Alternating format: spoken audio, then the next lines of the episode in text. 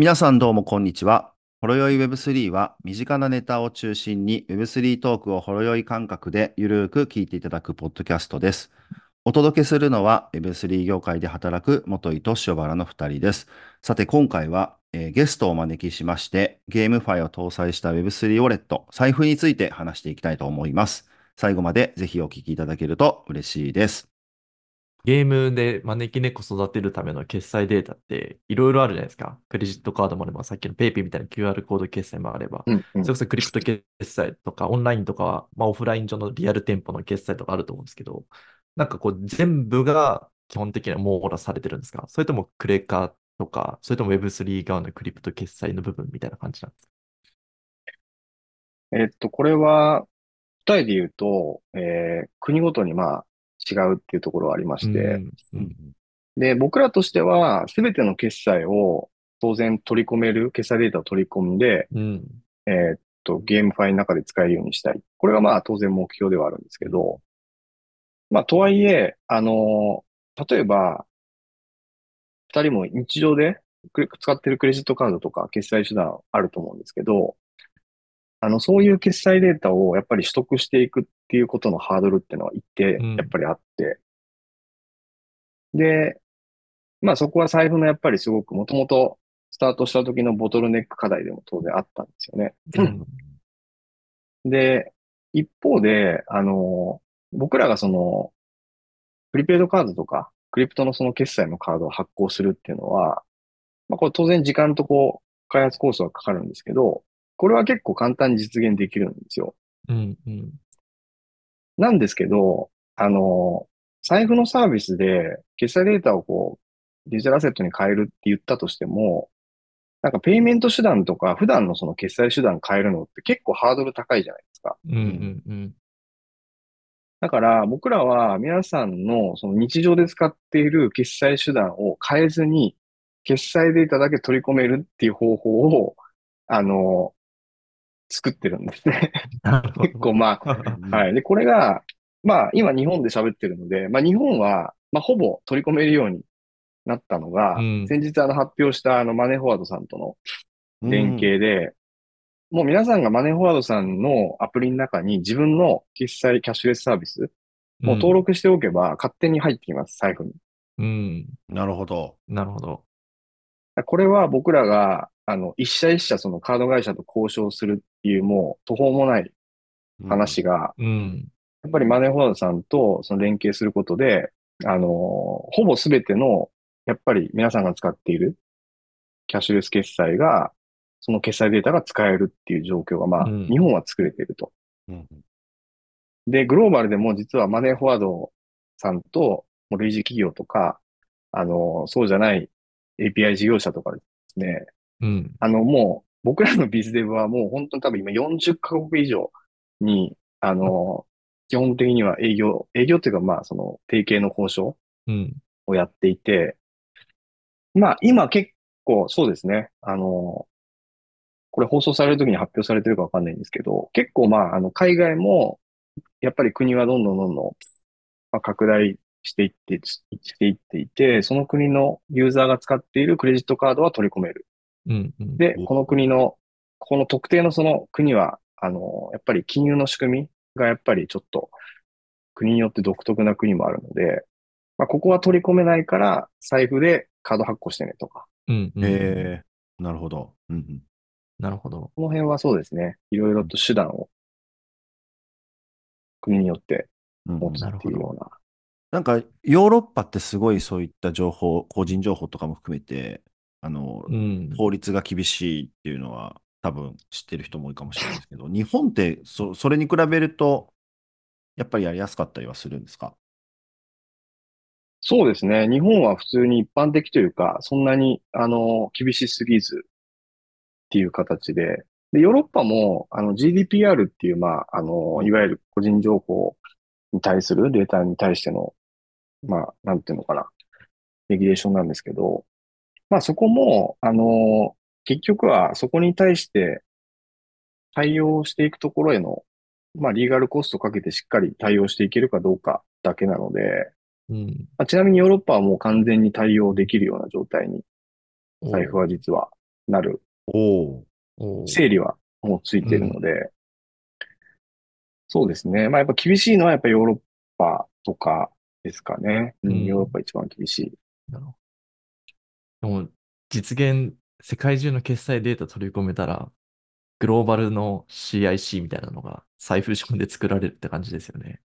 ああ、そうなんですよ。本当ちょっと。CIC って何？クレカの信用みたいな、金融のクレカの審査とかのなんか審査機関なんですかね。うーん。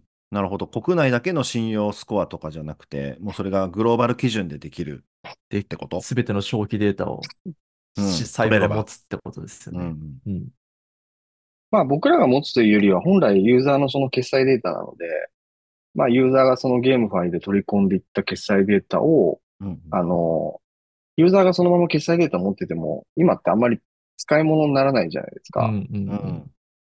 なのでそれをこう抽象化した、僕らがその SBT って今形式で想定してるんですけど、うんまあ、例えば、元井くんはこの1年で、あの、どれぐらいのその経済貢献をしたかっていうのを、まあ、抽象的にこうなんか表すような SBT を元井くんのウォレットに財布が返してあげるうん。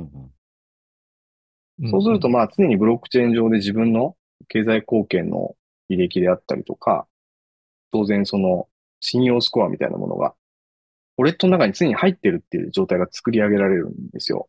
うんう。んうんで、それもゲームを勝手にやってて、ゲームを楽しんでる人は全員そうなると。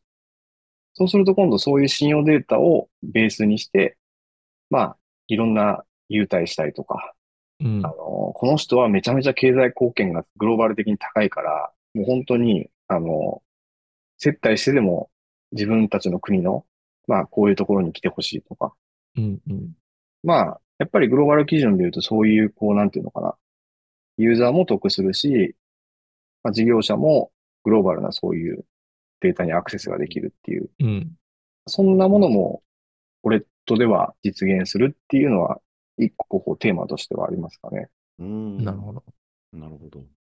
感覚としては、クレカのステータスみたいなものが、ちゃんとした消費データから作られて、まあ、カードの色か、招き猫の、なんか、あれ、貴重性なのか、SBT なのか、感じなんですかね。そう、まさに、だから、人がいくらお金を使って経済に貢献したかっていうデータって存在しないんですよ、世の中に。うん実は。だから、元井くんと塩原くんが今年いくら稼いだかとか、貯金がいくらあるかとか、あのーあとは、借金がいくらあるかとか、うん。そこを遅延したかどうかとか、そういう情報はみんな証明できるんですけど、うん。意外と盲点なのが、元井くんが今まで43年間、うんいくら経済に貢献してきたかっていうのを誰も証明できないと。うんこれ証明できたら面白くないですかっていうのが僕らのこうやりたいことというか。なるほど。でしかもそのデータをユーザーにちゃんと返すというか、財布ウォレットを使うことでユーザーがちゃんと自分で所有ができて、大手のもちろんもちろん。大企業とかが、なんかそのビッグデータ利用とかに活用するんじゃなくて、なんか搾取されるだけじゃなくて、ちゃんとこう、自分でそれをこう活用したりとか、なんかそういったことができるっていう、そんな世界観で合ってるのかな？そうですね。だから例えばどっかのブランド企業が、あの、元井くんのような SBT 保有者にアクセスをしたいっていう時に、まあ、その企業がトークン支払ったり、まあトークンじゃなくても、まあ対価を払って元井くんにアクセスをすると。で、元井くんはアクセスさせるだけで当然、あの、トークンなり、お金をもらうっていう当然権利があって、なので、なんかビッグデータっていうのはどっちかっていうと、もうなんか広告に使うみたいな感じなんですけど、まあ僕らはそのユーザーが持ってるウォレットの中で、やっぱりそこにアクセスしたい企業とユーザーの、まあ橋渡しみたいなインフラっていうのを基本的には目指してるっていうのは実はあって、ううんん。うん。うん。なので、イメージとしてはそういう感じですかね。うん。うん。うん確かに。資産家ランキングはありますけど、消費ランキングはないですもんね。ないね。そう、納税と資産はあるんですよ。うん。確かに。うん。だから、まあ、年間でね、1000万稼いでて、例えば、年間で300万しか使わない、お金を使わない人と、年間で500万年収があって、500万円お金を年間で使ってる人、どっちが経済に貢献してますかって話なんですよ。うんうんう。うんんうん。だから、日本は特にね、貯蓄から消費へっていう、こう、国の課題もあったり、もう貯蓄ばっかり増えていって、お金を使わせるためにどうするかっていうような課題を持っちゃってる、例えば、うん国もあったりとか。うんうん。でもお金使う、使わないってその人の自由じゃないですか。うんうん。らそれをなんか無理やりこう搾取していくんじゃなくて、よりお金を使った人が、あの、うん。得をする世界というか、評価される世界、まあ、経済回してくれてありがとうみたいな感じの、うんうん。まあ、世界にしないと僕はなんかいけないんじゃないかっていうのは思ってるっていうのはありますかね。うんうん。だから税金めちゃくちゃ払ってる人たちなんかは、まあ、当然ね、同じ課題があったりすると思うんですけど、まあ、経済貢献めちゃくちゃしてる人たちはもう本当になんかね、電車タダにするとか、うんあの、高速道路タダにするとか、税金のそもそも税率も下げるとか、全然そういうのもなんかできると思うんですよね。うんうん。なるほうん。ど。面白壮大いですね。うん。だから、これを、これを最初からやろうとすると絶対失敗するんで、う。うんん。あの、まず僕らはゲームでとにかく集中して、ゲームをみんなが楽しめば結果そうなるっていう、これ今回シナリオなんです。うん。なるほど、なるほど。だから、あんまりウォレットについて僕も PR とか外でも話する機会少ないんですけど、ウォレット使ってくださいっていうビジネスでは実は今回なくて、うんうん。まず招き猫育てようぜっていう、そういうこうんう、。楽しさ。うんうん。でそこにハマってみんながやっぱりすごく楽しんで、エコノミックスもうまく回れば、結果的には今僕が話したことが実現できるっていうような、まあそういうこうんう、。中長期的なこうなんかエコノミックスっていうのをうんうん今回は考えてるって感じですかね。うんうん。あれだね、塩原君、前に何かの回でも話してた、それこそステップンを特集した時にも話したかもだけど、なんかその大義名分だよね。あの、ステップンが楽しいからやるんだけど、最終的になんか健康になるとか、最終的に、えー交通機関あー、電車や車に乗る時間が、機会が減るから、うん大気汚染しないとか、なんかそういうのとちょっと似てるような話だうんうなんと思って聞いてたんだけど。確かに。まあ、稼げるだけじゃダメだよねっていうところですよね。うんうん。なるほまあ、やっぱ稼げるっていうのはそのゲームのモチベーションのこうオプションというか、うんやっぱ稼げるからそれはそれで稼げる楽しさもあったりするじゃないですか。ど。うんうん。でもたまごっちって稼げないじゃないですか。普通のたまごっちって。あれはあれで稼げないんだけど、そこに楽しさがあって。うん。だから、やっぱりこの楽しさをどういうふうにこう設計するかっていうのが、結構そのゲームとかゲームファイのその目指すところによって、僕は結構それぞれプロジェクトによって設計が違うはずと思っていて、とにかくゲームとして稼ぎまくるプロダクトを作る。もうとにかくゲームとしてスケール、とにかく徹底的にさせるってなると、まあ、やっぱりそのウエイトが変わっていったりもするし、うんまあなんかこう、僕らみたいに、やっぱりこう、社会とか経済的な、こう、貢献のこう、感覚をユーザーがこう、感じられるようなところをやっぱ大事にするって考えると、あの、もう、稼げる稼げないだけでユーザーが使う、使わないっていう設計にはやっぱり、なかなかできないというか、したくないっていうのは、うんうん。うん、ちょっとあるかなっていうのはありますかね。うんうん。大事ですよね、そのインセンティブって。なんかインセンティブって言っても、その経済的インセンティブとか、まあ自己顕示欲、まあその承認欲求とか、いろんなインセンティブがあって、やっぱ財布はそこもかなり今の話だと、経済的インセンティブだけじゃなくて、それ以外のインセンティブも、このゲームの中でうまく作っていってるわけですか？例えばなんかどんなものがあるのかなと思って。まあ一番はやっぱり、あの、稼ぐだけじゃないインセンティブ設計の代表的なところでいくと、さっき僕が言ったたまごっちとか、あの、やっぱりその、なんか育成ゲームはすごく僕らが参考にしていて、やっぱりこう育てていって愛着が湧いて、人にこう自慢したくなったりとか、人に自分の育てている、まあ、たまごっちを見せ合ったりとか、うんうん。なんかやっぱりそういうこう、まあ所有感とか愛着みたいなところは、まあ実はすごく大事だなと思ってて。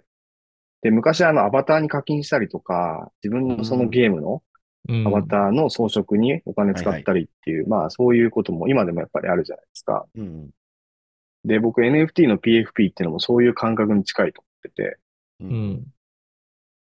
でも NFT の PFP でも別にいくら稼げるから買うっていうだけじゃない、こうやっぱりコミュニティがあったりファンがいたりとか、うん。そのブランドがあったりっていうのはあると思うんですけど、なのでまあ僕らはそれを招き猫にできるだけこう、その要素を盛り込んでいこうっていうのは、今回実はあって、なので、よりこう愛着が湧く、やっぱりこう、招き猫を作りたかったし、だから 3D 化っていうところはもうマストだったし、うんそこをさらにこう、ジェネラティブ化していくときに、とにかくダサいね、2D の招き猫がいっぱい並んだところで、何の愛着も湧かないけど、うん。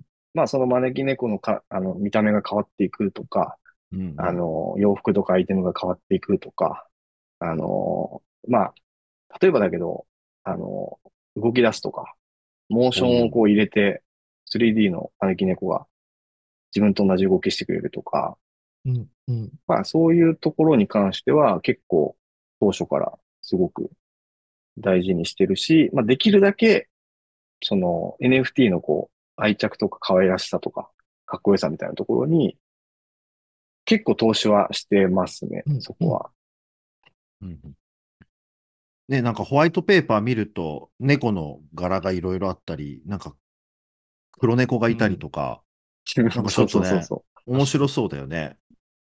血統が一番気になりましたね。う。だから、やっぱりこう、めちゃくちゃ可愛くて欲しい招き猫がいて、ちょっとスコアとかパラメータはそんなに良くないし、あの、レアリティも良くないんだけど、これ欲しいっていう感覚うんが少しでも出ると、やっぱりそれってそれはそれで一つの価値だと思ってて、うんうんうん。だから、うん招き猫ってそれ相性が良くて、あの、色によっても意味が違うし、あの手の上げ方、右と左どっち上げてるでも意味が違うし、うん。あ、の、いろんなこう招き猫ってバリエーションに意味があるんですよ。うん招き猫好きだったの？これ招き猫、もう無類の招き猫好きです。そんな人いるんだ。そういう、そういう経緯なんです。なぜ招き猫なんだろうってのが気になってましあの、そう、面白くて、例えば、厄年みたいな時に、結構皆さん厄除けとか行くじゃないですか。うんうんた。うん。で、厄除けとか厄払いっていう意味が黒の招き猫なんですよ。へえ。なるほ知らど。なかった。まあ、あと金の招き猫とかは当然金運とかになるし、まあ、あんまり数は見ないですけど、ピンクとかの招き猫だと、やっぱりこう恋愛とか愛情的な要素だったりとかうん、うんうんうん、なるほど。だから、そう、うちのコミュニティの中で一回招き猫トリビアキャンペーンってやったんですよ。うんうんうん。はい。あの、うんうんそのいわゆる招き猫のトリビアを、もうとにかくネットからでも何でも拾ってきて、うんそれをこう投稿するっていう。で、これをみんな英語でやるっていうのを日本人向けにもやったんですうんうんよ。で、やっぱり日本人ってそこら中で招き猫見る機会あるんですけど、やっぱ外国人って招き猫が、もちろん知名度はあるんですよ。招き猫の知名度っていうのも。うん。うん。海外でもラッキーキャットってやっぱり、すごい日本のラッキーキャットってうんすごくみんな大体知ってるんですけど、うんそんな日常で見ないんで、で、その意味を知らないんで、そのキャンペーンやったんですけど、もう僕も知らないような招き猫のトリビア、へえ。めちゃくちゃ出てきて、しかも、僕と元井くんの地元の実は愛知県は、はいはい。あの、招き猫聖地なんですよ。え、そうなの？陶器だから？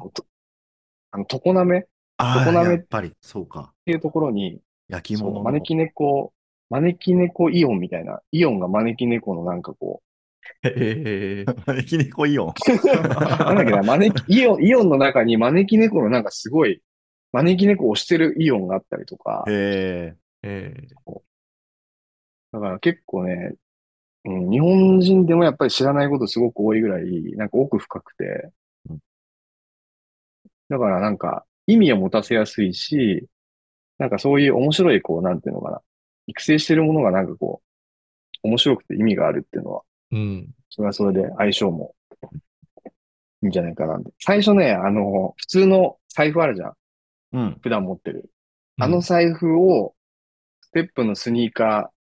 ーの代わりに、その財布をとかって考えてた時期も一時期あったんだけど、ああ、うんなるほど。招き猫じゃなくそて。うんうんうん。いやもう財布とかでいらないでしょ、みたいな。財布の 3D モデルとかいらないでしょ、みたいな 話にな 確かに。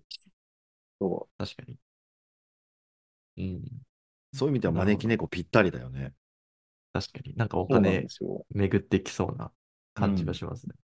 なんか経済の循環のなんか象徴的なやつだし、うんうん。グローバルでもみんなが好きになりそうな。そうだから、本当にこれはまあ、まだ計画も何もこう、構想しかないんですけど、やっぱいろんなこう、ジェネラティブなこう、招き猫を作っている中で、中で、ユーザーが一定のこう、トークンを払うと、それがリアル招き猫を、そこ、自分の NFT と同じ招き猫を作れると。うええ。ん。なるほど。だから、家に置く用の、そのいリアルの招き猫をうんうん作れるみたいなことをうん。やりたいなっていうのはうん。確うん、なんか本当経済的インセンティブだけじゃなくてそういうのすごくうん。いいよね。なんか欲しいな。自分が育ててオリジナルの招き猫になってでそれがリアルで届くってことでねなんか例えばそういうあのそうそうそうそうそう。いいですね。デジタル IP が家にあるんですね。うん面白いです。そうそうそう。確かまあやっぱりなんか人にね、自慢したくなるとか、まあ、ペットとかってそうじゃないですか。なんか自分のこう、飼ってる犬とか猫が世界一可愛いってやっぱに。思っうん。てるし、それをこう人に自慢したいっていうのもあるし、そう、だから結構ね、ジェネシスのミントを初め2月からスタートして、ミントした人はみんな名前付け始めて結構面白かったんですよ。うんうんへえ。あの僕もちなみにディスコードに入っててあのそこで自分の猫の名前発表したんだけど誰も何も言ってくれなかった。あの、オグリキャップっていう有名な馬とかけて、オグリキャットっていうのをね、ちょっとつけようと思うんだけど、全然誰もいいねとも言ってくれなかった。見ましたね、それ。見たんだ。反応してください。あ でもね、まさにそれと同じで、みんな名前つけてめちゃくちゃ、俺の招き猫が一番可愛いとか、なんか、うちの招き猫のなんか目が一番可愛いって、ジェネシスってみんな見た目一緒なんですけど、うん。あの、そういう会話をしてるんですが、あの別に自慢してる人に共感する人って多分ほとんどいなくて、うんうん自慢してお互い自慢してる話でわちゃわちゃやってる、なんかこう楽しさみたいな。うん。それはね、なんかちょっと見ててうん思いましたね。うん。大事ですよね、そういうので、こう会話が生まれるっていうのも。いや、でもちょっとホワイトペーパーも公開されてて、すごい、あのーなんていうのかな、あのー例えばステップンとかの、その、いいところだったり、えっと、改善が必要だったなっていうようなところが、こう、ちゃんと生かされてたりとか、まあ僕らもなんか見たこともないような仕組みとかもあったりするのかなと思うんですけど、なんかこう財布のこう招き猫 NFT の特徴とか、なんか推しポイントみたいなのってどんなものがあるんですか？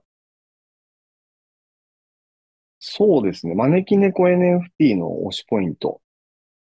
例えばえっとトークンとかの話でもいいし、うんうん。一つは、えっと、やっぱり、トークンとその NFT の、やっぱり飽和問題っていうのは、僕もステップンをこ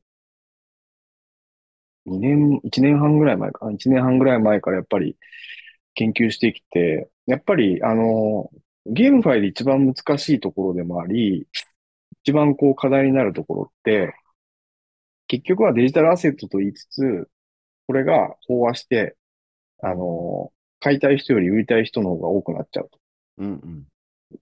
という話が多分一番大きな課題かなと思ってて。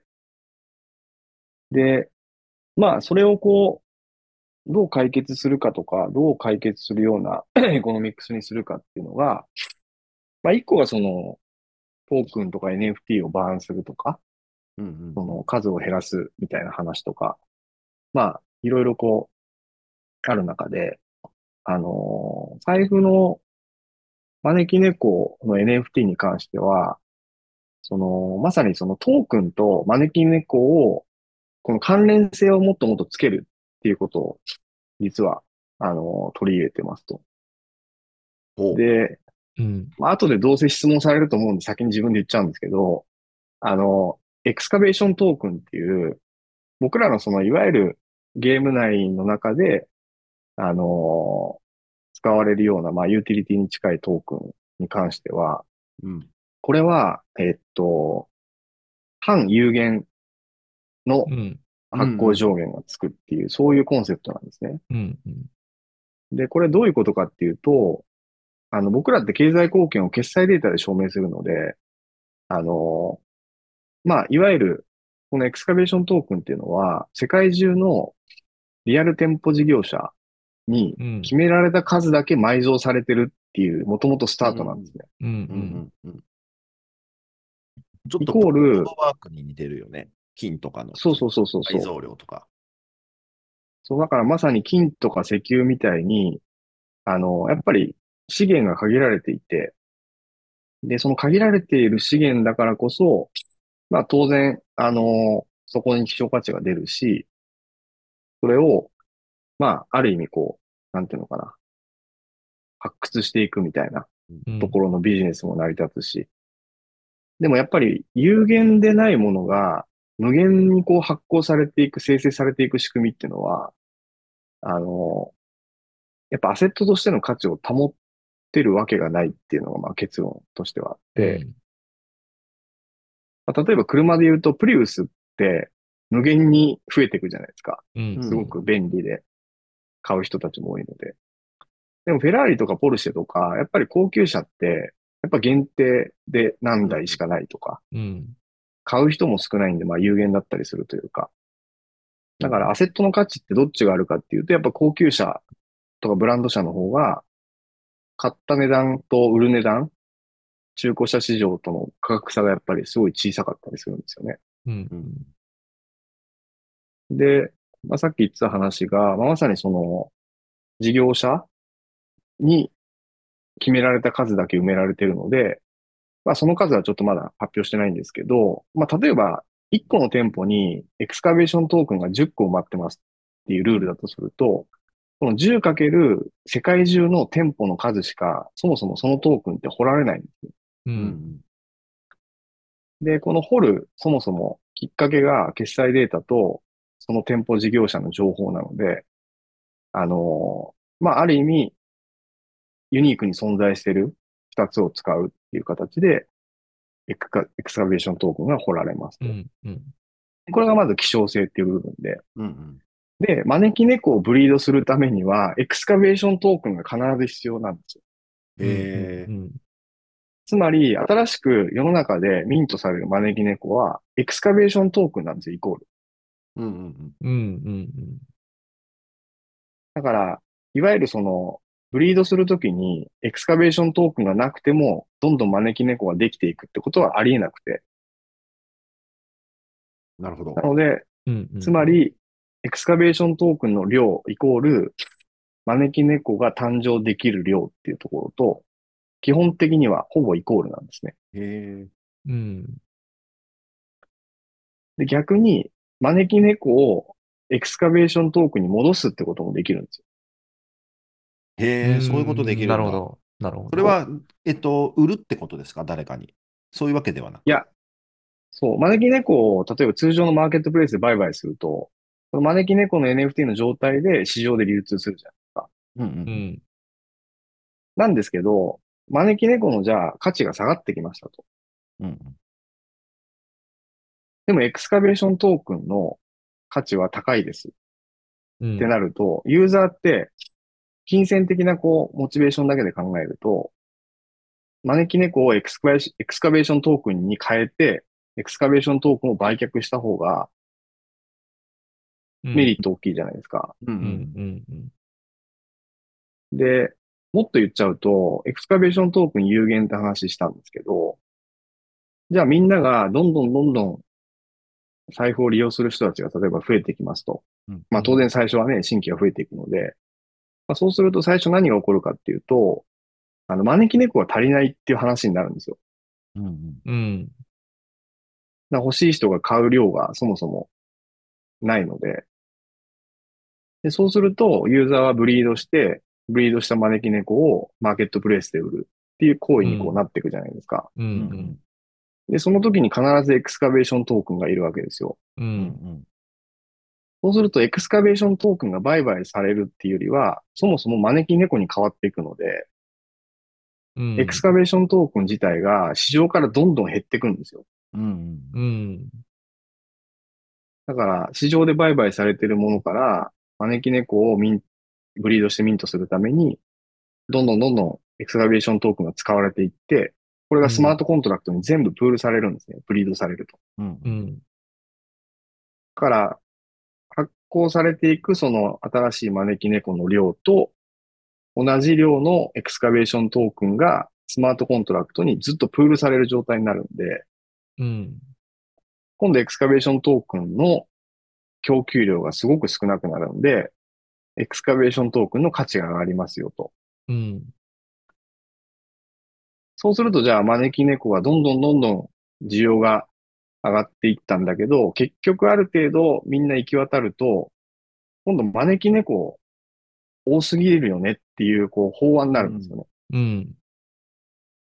そうすると今までは結構いい金額で取引されてたんですけど、招き猫の価値ってどんどんどんどん数が多いので、もう欲しい人より売りたい人の方が多いみたいなうん。話になると、まあそこから NFT の価値は下がっていくんですけど、そうすると、さっき僕が言った招き猫の NFT が多いってことは、エクスカベーショントークンが少ないってことになる。ううんん。なんか循環するんだね。イメージとして合そうそうそう。このってますか？二つは本当に循環して、なんかイメージ金と、金の食器とか金の時計とか、金で作られたいろんなこう商品の価値が、まあ金の価値とこう連動するようなこう話と、すごくまあ、設計としては似ていて、うん。なので、NFT とトークンを両方こう、うまくバランスしてアービトラージするみたいなこう考え方がう。うんん。結構新しく取り入れてる考え方ではあるかなっていう。うん質問が1個あります。そのはいエスカベーショントークンは、えっと、リアル店舗に、えっと、埋蔵されているというか、有限であって、で、えー循環する中で、また、そのリアル店舗に、こう、なんていうの、埋蔵量が戻っ、増えるというか、戻るみたいな、そういうことも起こるのかな。それは違う。えっと、そうだね。基本的にはもう一定のその埋蔵されたものが発掘されたら、もうその発掘され終わったその店舗ではもうエクスカベーショントークンは発掘されないと。うんううん。ん。つまり、例えば二人だったら二人の家の周りとか自分の生活圏では最初結構発掘できるんだけど、はいはい。うんうん。ある程度発掘しきったら、もう掘る場所が周りになくなると。うんう。うんん。そうすると掘れる難易度上がっていくじゃないですか。う。うんん。それが例えば日本っていう単位で言うと、もう日本で結構掘れないと。うん。そうすると、まだリリースされてない海外の国行って掘ろうみたいな話とかも全然あり得る。うん。うん。うん、なるほど。もっと言う手前で言うと、あと東京がすぐ掘れなくなっちゃって、地方に掘りに行くみたいな。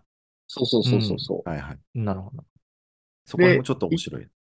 一回掘られたところのものに自動的にその僕らがそのエクスカベーショントークンをまた発行しちゃうってことは当然ないんで、うん。ただ、今後そのやっぱり、じゃあどっかのじゃあ行政が、うちの地域にエクスカベーショントークンを行政のお金で、はいはい。あの、買い取って埋めるみたいなものうが、ん。うん。結構、やれる、やれることとしては全然ある話で、うんでもそれって行政が埋めることによって、財布のユーザーがそれを掘るために経済貢献していくじゃないですか。うんううんん。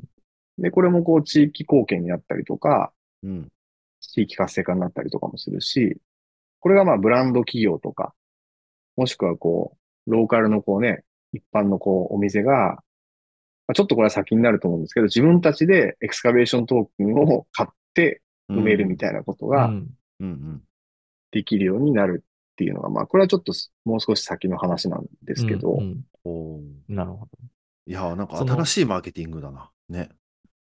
うん。決済の、なんかその距離とか移動のハードルと、いわゆるローソンとルイ・ヴィトンって決済するのハードルちょっと違うじゃないですか。うん最低金額というか、なんかそこのうんハードルとかもあったりするんですか、なんかハードルというか、難易度というか。ああ、それで言うと、エクスカベーション、うん、エクスカベーショントークンが発掘できる条件っていうのがあって、うん。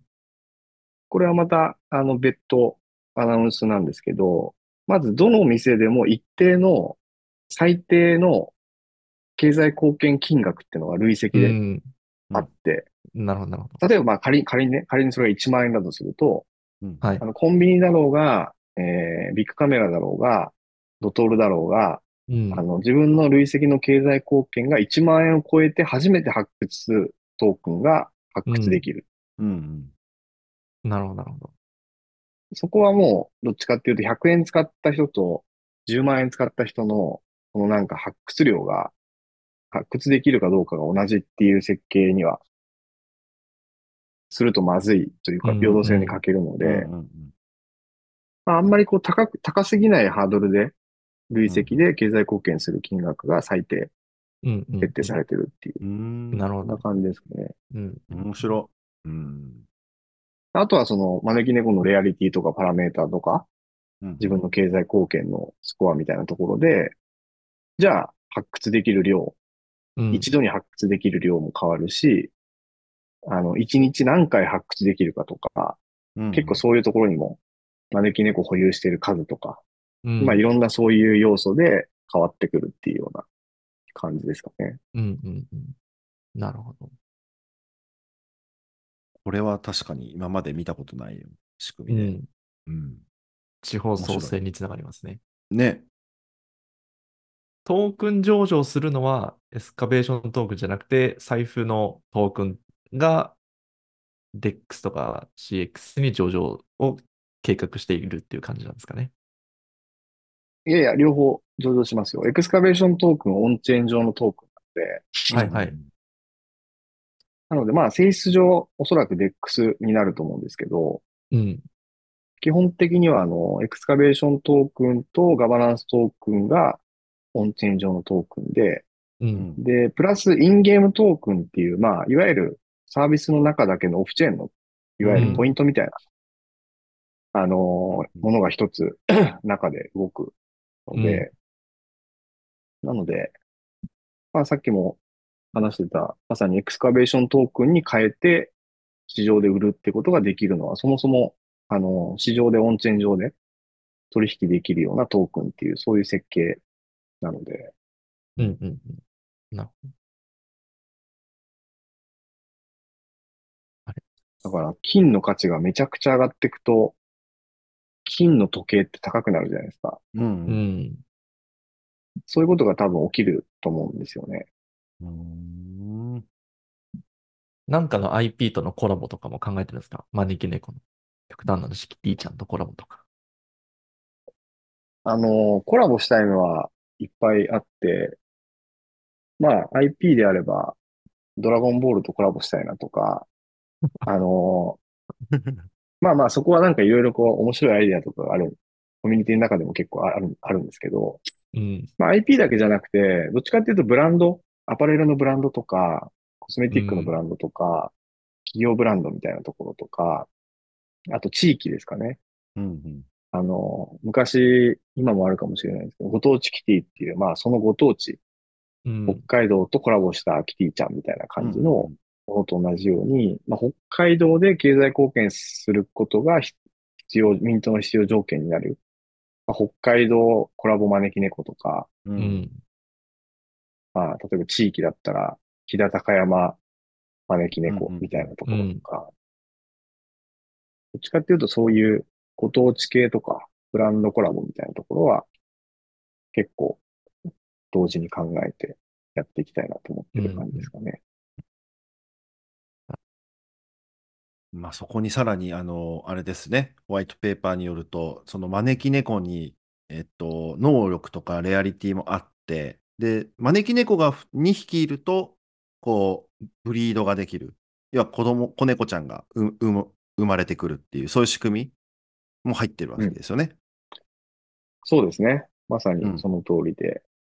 まあ、そのブリードするときに、さっきのエクスカベーショントークンが必要で、うん。で、ブリードする両方の親の招き猫うんうん。の、あの、血統アルゴリズムっていうのが入っていて、ま あ競馬ゲームみたいなね。競馬です。いわゆるダビスタですね。昔、はいはいはいうん。方は知ってると思うんですけど、やっぱりよりいい血統の、血統を持つ招き猫同士がブリードされると、まあ、よりリアリティであったり、パラメーターが、うん。あの、有料なものが当然生まれやすいとか、うん。まあ、そこの血統にジェネシスっていうものが絡んできたりとか、まあ、いろいろこう、ブリードの仕組みをですね、あの、研究しがいがあるよううな感じの、うん。この予定はしてますね。そのゲームのハックみたいなところも、ユーザーがね、ののめり込む重要なところだから、すごいそこもなんかね、ホワイトペーパー見てると面白そうだ面白そうだなっていうふうに思いましたね。まあ、多分元井は好きだと思うん。まあ、猫2匹持ってますからね、もうすでに私は。あ、そうか。はいう。はい素晴らしい。ということで、ちょっとだいぶ長くなってしまいましたけれども。じゃあ最後に、えっと、神谷さんから今後のこと、招き猫、招き猫というか、まあ、財布に関する情報とか、えー最後、一言、なんか伝えたいこととか、もしあれば、お願いします。そうですね。えーっと、まあ、プロダクトのテストアルファも公開して、あの、これからテストベータ、オープンベータっていう感じで、まあ、プロダクトはどんどん、あの、本番サービスに向けて進捗していくんですけど、あの、合わせて、えっと、招き猫、さっき話してた招き猫の NFT を、まあ、プレセールを、えー、3月のどこかでですね、実施をする。予定になってまして、で、これはもう、あの、まさに、さっきエクスカベーショントークンって僕が散々言ったのに、お前売るんかいって、あの、思ったかもしれないんですけど、あの、最初の、まさにそのプレセール分だけエクスカベーショントークンがなくても、プレセールで最初に招き猫買えるっていう、うん。まあそういう、こう、うんうん。あの、セールになってですね、まあ、また詳細はちょっと発表するんですけど、まあ、そこには結構いろんな人たちが、まあ、ジェネシスは結構もう初期コミュニティのメンバーしか参加できなかった設計になってるんですけど、まあ、次のそのプレセールに関しては、結構幅広く皆さんに参加いただけるような形で、まあ、オープンのパブリックでやろうと思っているので、あの、ぜひですね、自分の招き猫1体、えーまず持っていただきながら、あの、経済貢献を、まあ、どんな感じで実感できるのかみたいなところをですね、まあ、楽しみながら、あの、ゲームの中でも、あの、いろいろとトークン NFT を獲得しながら楽しんでもらえると嬉しいなと思ってますので、はい。ぜひ財布の Twitter とか、えー、まあ、Discord とかですね、えーいろいろ情報チェックいただけると嬉しいです。ありがとうございます。はいはい。まあちょっと今言ったツイッター公式サイト、ホワイトペーパーだったりとかは概要欄に貼っておくので、はい。ぜひ皆さん見てください。研究してください。はい。はい、ありがとうございます。では最後に番組気に入ってくださった方はぜひフォローお願いします。また番組で話してほしいトークテーマの募集をしています。Spotify の各エピソードの Q&A のコメント欄、または Twitter でハッシュタグ、フォロー Web3 とつけてツイートお願いします。お願いします。じゃあ本日、えーゲストで、えー財布のファウンダーの神谷さんにお越しいただきました。ありがとうございました。ありがとうございましたありがとうございました。